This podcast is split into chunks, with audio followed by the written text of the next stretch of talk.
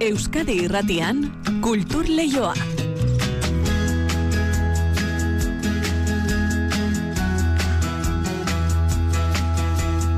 Eneriz gorrotxategi, arratsaldeon. Arratxaldeon inigo. Osorik akapela bestutako disko aurkeztuko du gaur eta bihar kalakan taldeak. Bai, ahots ez izeneko diskoa da, izan ere ahots soilez datoz.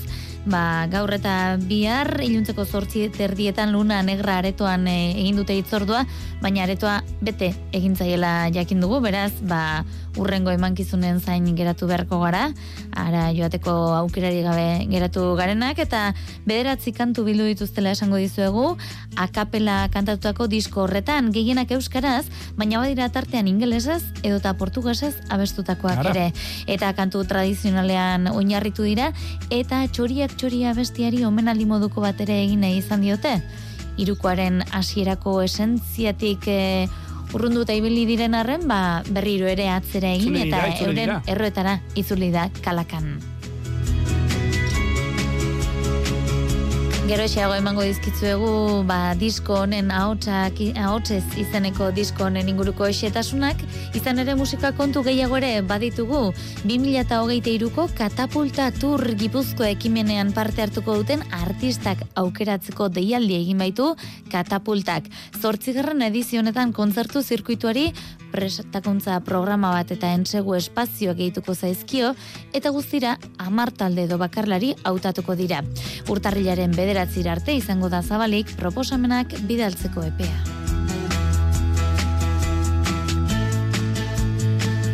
Atzo aipatu besterik ez genuen egin eta gaur ia kontatzen dizu egun Bilbao Sinfonietak eta Kup taldeak jendelen mesiasen bersio historizista aurkeztuko dutela bi hitzordu izango dituzte. Lehenengoa bihar bertan Bilboko harria gantzokien eta bigarrena urtarrilean iruan Donostiako Victoria Eugenian. Kup abes batzakoekin batera, lau bakarlari ere ariko dira Iker Sánchez Silbaren gidaritzapean. Musika kontu gehiago ere baditugu, Euskelelea kontzeptuaren inguruan formatu ezberdinetako ekimena jarri baita martxan ipuina, diskoa eta ikuskizuna besteak beste. Datorren astelenean Bilboko harriega antzokien eskeniko dute gainera Euskelelea, ukelelearen nolabaiteko birraitona dugu, eta horren inguruan sortu dute aipatu ekimena. Gero xego jasoko ditugu xetasun gehiago. Eta kulturleioan gaur Mikel Telleria musikaria espero dugu Jose Luis Zumeta margolariari eskainitako diskoari buruzko xehetasunak emateko. Izan ere, jakin badakigu Zumeta ardatz gitxa duen arren, jende gehiagori eskainitako disko ere badela. Ia bazer kontatzen digun, Mikel Telleria musikari gazteiztarrak. Arratxaldeko ordubiak eta hogeita amasei minutu ditugu, ekin dizaigun ba gaurko kulturleioari, aurrez, arratsalde hon deizuela guzti guztioi. Kultur Leioa zabaltzera goaz, Euskadi Irratian.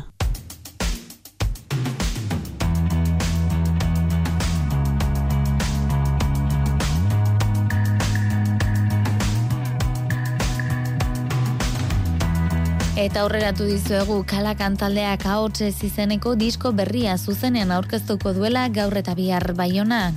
Erabat akapela kantatutako abestiak dira, ahotsa protagonista bakarra izatean naiz bai zuten oraingoan. Azken urteetan, albo batera utzita zuten, taldearen sustraietara jo nahi izan dute berriz ere. Bederatzi kantuz osatutako lana, gehienak euskaraz, naiz eta badiren beste hizkuntza batzuk tartean, aurkezpen emanaldiak arratsaldeko zortzi terdietan izango dira, Baionako Luna Negra aretoan bi kontzertuak dagoeneko esan dizuegu, ba, bi aretoak bete direla, itziar numberesek kontatuko dizkigu, xetasun gehiago.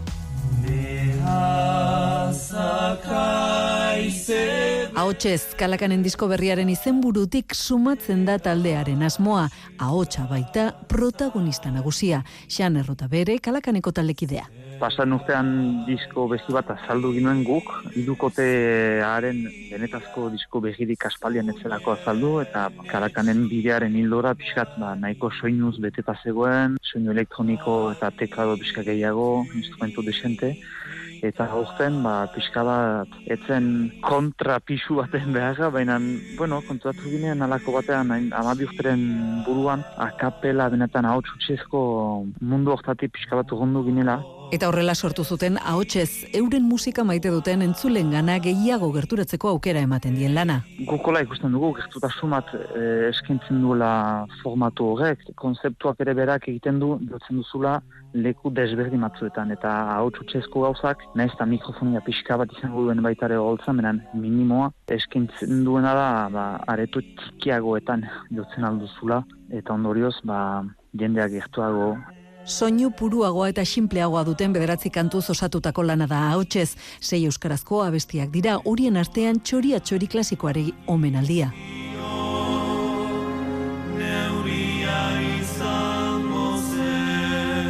Dula urte batzu hasi ginen mehiro holtzan kantatzen, guk sentitzen diogun zentzua eman ez gehiago edo zein ere itzulita baino ere hitzak maitasun historio bat eta segire hitz egiten ez, eta ze bekatu badu den azkenean nogobaiti e, maite dugularen aitzakiarekin egalak moztea ez.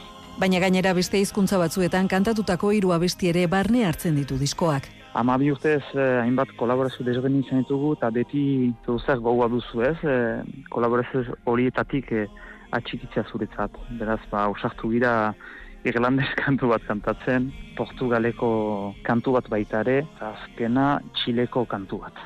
Disko berri honetako kontzertuak egitura hurbilago eta intimoagoan eskainiko dituzten arren, betiko formatu eta estiloko emanaldiekin ere jarraituko dutela gogorarazi du irukoteak.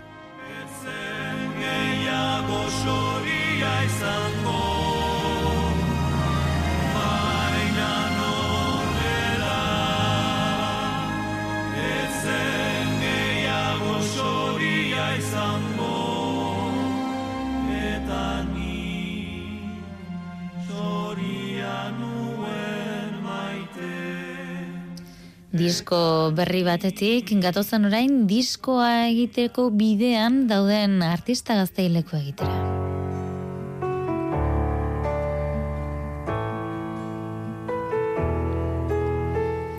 2008ko katapulta tur gipuzkoan parte hartuko duten artistak aukeratzeko deialdia egin du katapultak. Zortzigarren edizionetan kontzertu zirkuituari prestakuntza programa bat eta entsegu espazioak gehituko zaizkio. Eta guztira, amar talde edo bakarlari hautatuko dira. Urtarrilaren bederatzi arte egongo da zabalik proposamenak bidaltzeko epea. Haino agirrek kontatuko digu. Musika taldei eta formatu txikiko arte eszenikoen proiektuei laguntza emateko programa da katapulta.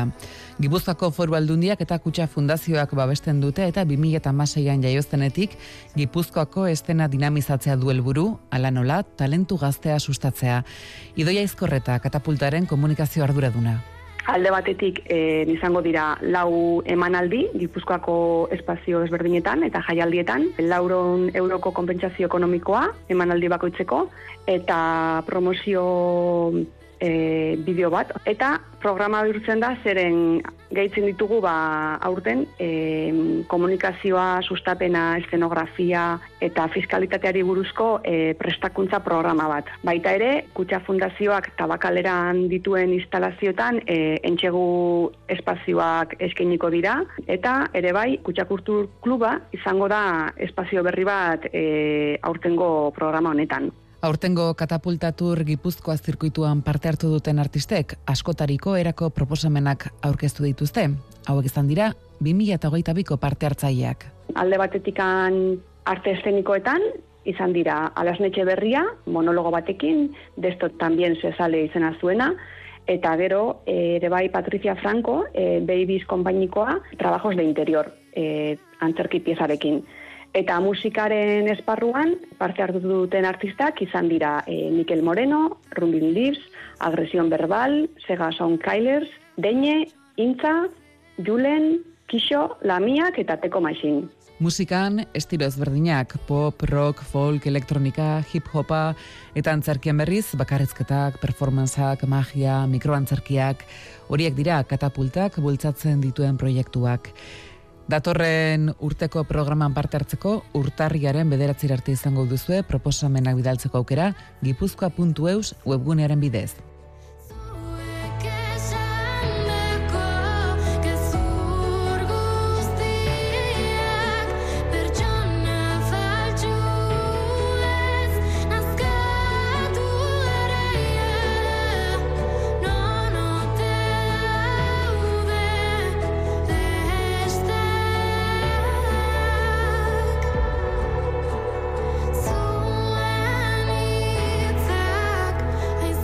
Eta inoa, musika estiloa aldatuko dugu orain, izan ere Bilbao Sinfonietak eta Kup taldeak jendelen Mesiasen bersio historizista aurkeztuko dute. Bi itzordu izango dituzte, lehenengoa bihar Bilboko harria gantzokian eta bigarrena urtarrilaren iruan Donostiako Victoria Eugenian. Kupa besbatzakoekin batera hariko dira kantuan, lau bakarlari hauek. Carlos Mena, Jone Martinez, Josu Cabrero eta Elias Arranz. Kontzertua Iker Sánchez Silbak zuzenduko du ezta? Hendelen obrarik ezagunena, Mesias oratorioa Dublinen estrenatu zen mila zazpion da berrogeita biko udaberrian. Urte betera iritsi zen Londresera eta enbesteko arrakasta izan zuen, auditorioetako lekua hobeto aprobetsatu elizateko gizonei ezpatari gabe joateko eskatzen zitzaiela eta emakumei soineko handirik ez jantzteko. Komposatzailea Alemaniarrak aste santurako idatzi bazuen ere oratorio hau, duela urte batzuetatik eguberri festetan abestu hoi da. Aleluia, urteko sasoi honetan gehien abesten den piezatako bat delarik. Oratorioak hiru zati dauzkan, baina Bilbao Sinfonietak eta Kuputaldeak ez dute obra bere osotasunean emango. Lehen zatia oso osorik interpretatuko dute eta bigarren eta hirugarren zatierako pasarte batzuk. Iker Sánchez Silva. Okituko duguna kontzertu honetan e, izango da Mesias zatitu bat, Mesias e, obra guztia bi ordu eta hogeita mar minutuko obra luze bada, mardula, e, ba, kontenidoa handikoa, eta guk egin nahi izan duguna izan da zatitu bereziki bigarren eta hirugarren zatia. Bai, lehen zatia normalean gamonetan egiten den zatia da, ba, Jesusen jaiotza aurkezten duelako baita eriotza, bigarren zatian, eta resurrekzioa. Orduan, e, hartu izan nahi dugu, ba, narratiboki, ba, ondo ikusten genuen zenbaki horiek, ba, logikaz eta koherentziaz, ez? Bertsio historizista honekin garren mendeko jatorrizko obraren soinua berreskuratu nahi dute. Azken urteotan orkestra sinfonikoak eta ehunka hotsez osatutako abes batzak entzun ditugu oratorio hau jotzen, baina jendelek musikari talde txikiago batentzat idatzi zuen oratorioa. Kontzertu honetan, Bilbao Sinfonitako amazazpi musikari eta kup abesbatzako hogeita amagost abeslariariko dira. Aitor Biain, kup taldearen zuzendaria kamara koru bat gara, eta gure espezialitatea, edo kapelako musika egitea da, eta ikarren partetik jaso genuen gonbidapena Mesias jende honetan parte hartzeko, ba, kamara bertxio honetan, dudik gabe baietzan genuen. Modan egonda azkenengo urtetan oin pandemiak gelitu du pixkatxo bat, baina aurretik Mesias de jende partizipatibo handi hauek ez da. Eta igual erlaztentu dugu azkenengo urte hauetan, ba, orkesta handi bat, bosteun pertsona abesten, eta bueno, ba hortelako agian etzan sortua izan pieza hau, ez? Eta buelta bat egitea eta pixkat atzera begiratu eta bertsio historiko bat egitea, benetan izan da plazer bat. Bertsio historizista honetan kup taldeko kideak abestuko dute ba Aleluia.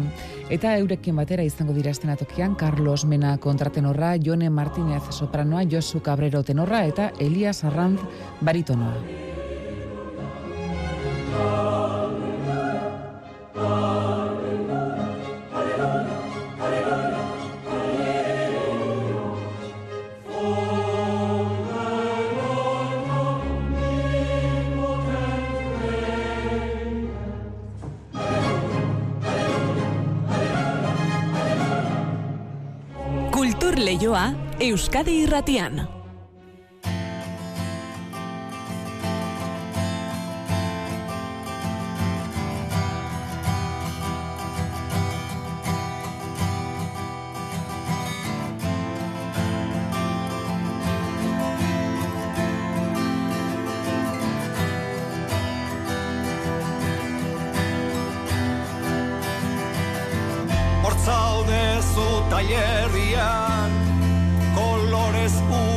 janzten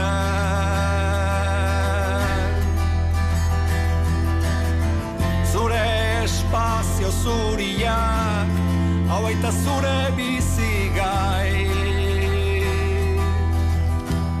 Entzuten ari garena zumeta izeneko diskotik hartu dugu.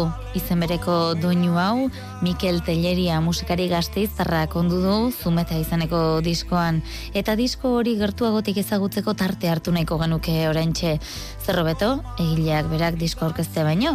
Mikel Telleria arratsalde eta ongi etorri kulturleiora. Arratxaldeon, Zer- zumuzia, ondo? Ongo, ondo, eta zuek ere bai? Ba, ondo, ondo, gauzatxo bat, ni izate zigia zabalgo naiz. Ah, barkatu. Bai, Hoxe nahi nuna ipatu, bai. Vale, tira ba, ba, eh, esango diguzu, zeuk eh, zer gehiago eh, moldatu behar dugun edo edo zuzendu behar dugun, baina nahiko genuke jakin, zumeta izaneko disko hau ba, nolatan sortu zitzaizun, nola, nola hasi zenuen eh, ari hau? Bueno, ba, ba, e, hau gertatu zen duela bi urte, e, e, zumeta gutzi gintuela, hor geunden izan zen apirila, eta duela bi urte geunden danok etxean sartuta, e, konfinatuta, beste COVID hau zalata. Eta hor duen, e, bueno, e, urre, hau hilzan, e, zumeta hilzan, eta horren egunean agertu zen berrian e, artikulu bat, e, duela urte batzuk, baina la bost urte, osei urte indako elkarrizketa bat, Eta galdetzen dio zumetari, e, ino bastizkaztari galdetzen dio, zer bultzatzen zaitu pintatzera, eta erantzuna nire ustez da oso zoragarria. E, esaten du e, beharrak. Eta ez bai pintatzen, ena izonge aurkitzen, Hor- oreka bilatzeko da, eta bizitzeko gogoa. Eta bizitzeko hori hiltzen zait, oso, benetan oso, eh, nola esan, existentzela azken batean, ez? Da, orduan, egarra egin zitzaidan, eta nola egon den etxan sartuta, eta denbora gendu dela nahi beste, Mhm. ba, pensatu nahi, bueno, pues egin bat, e, kantu bat, eta alaxe, egin nuen kantua, eta bueno, pero behin e, egin nuen kantua, eta gero pensatu nahi, bueno, pues zergatik ez e, disko oso bat, ez? Azken batean den etxan sartuta, eta azkenekin noiz aterako ginen e, kalera, orduan denbora bat zegoen e, nahi beste, eta bueno, denbora beti izaten da lagungarria, Mhm. holako proiektu ekiteko, ez da. Eta bide batez esan dezagon, zumetaz gain, belaunaldi oso bat ere izan duzula gogoan, ez da? Bai, bai, ez da bakarrik eh, Jose Luis Zumeta omentzea diskon honen bitartez, ez.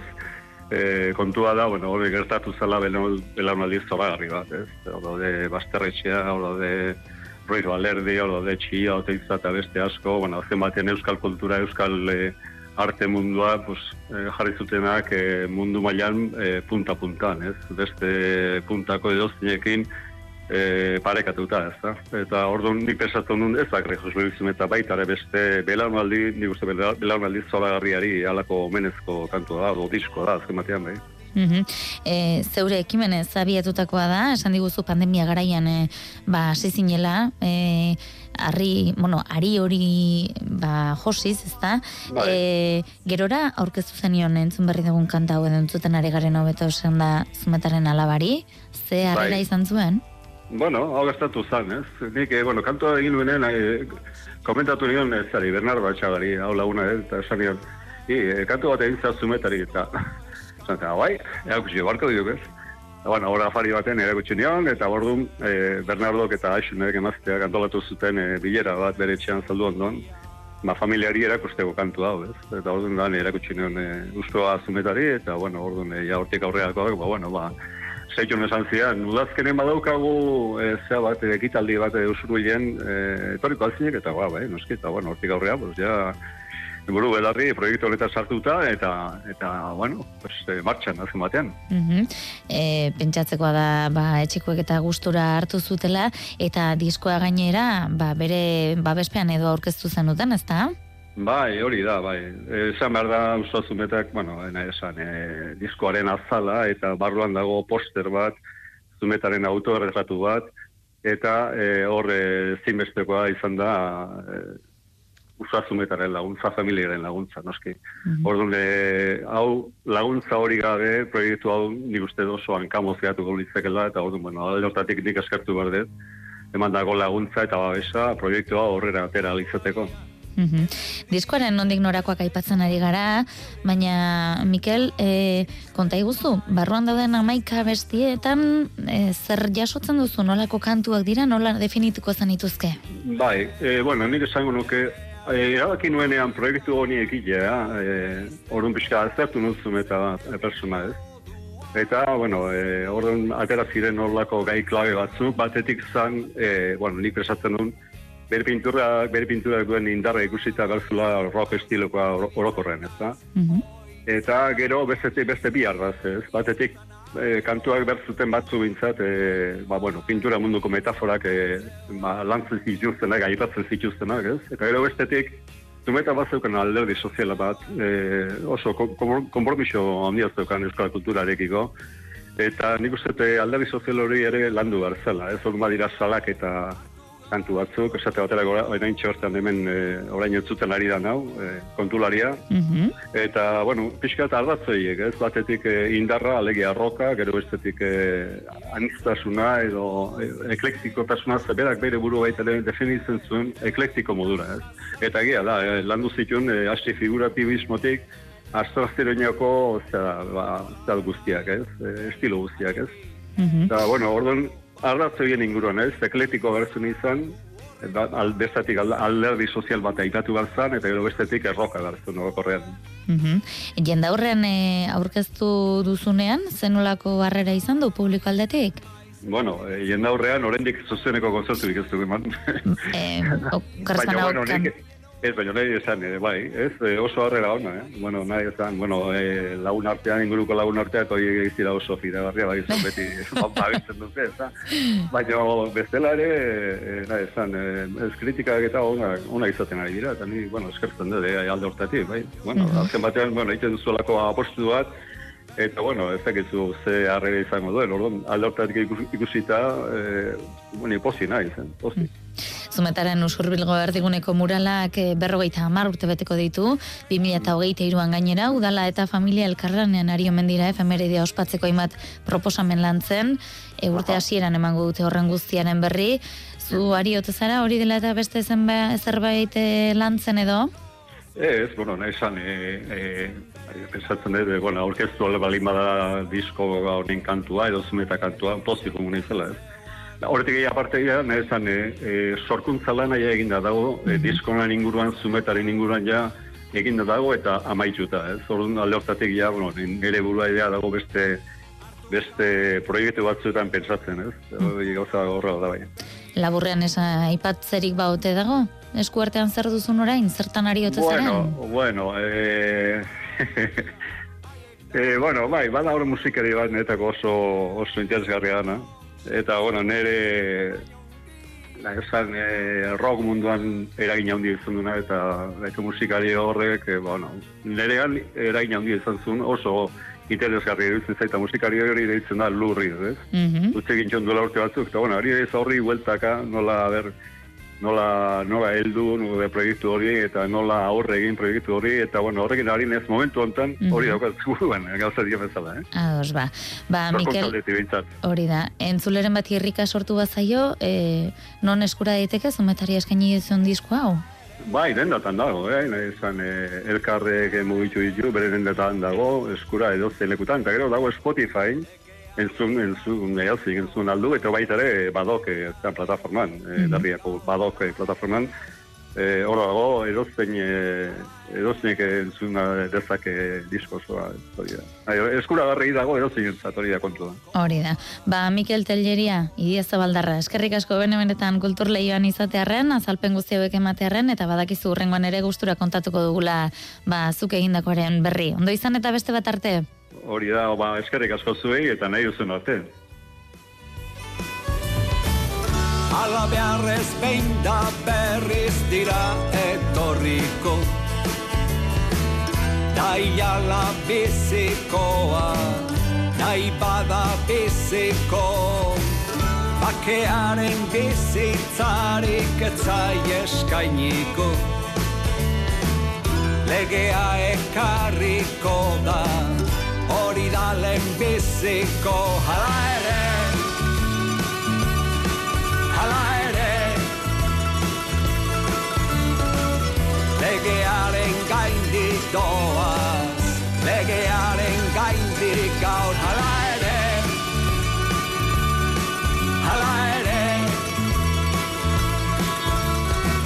Badoinu hau ala ere izanekoa da Mikel Telleriaren zumeta diskoko doinua, single gisa ezagutara zizena, eta honekin egingo dugu hiruak arteko bidea ez genuke aldegin nahi. Ordea, teknika eta realizazioan gaur zein izan ditugun aipatu gabe, Xabira Ola eta Jose Alkain hemene inguruan ere ibili da. Orain badakizue albisteak izango dituzuela Euskadi Erratian bihar arte bada, ondo izan eta zaindu.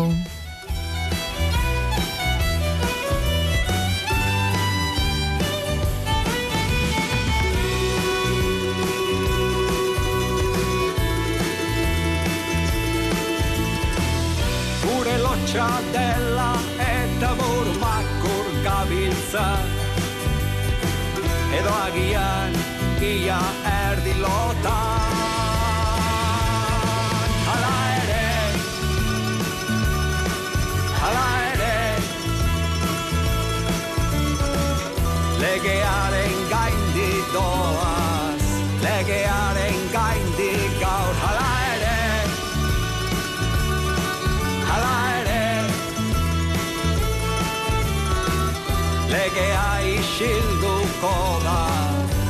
Itxoko da itxasoa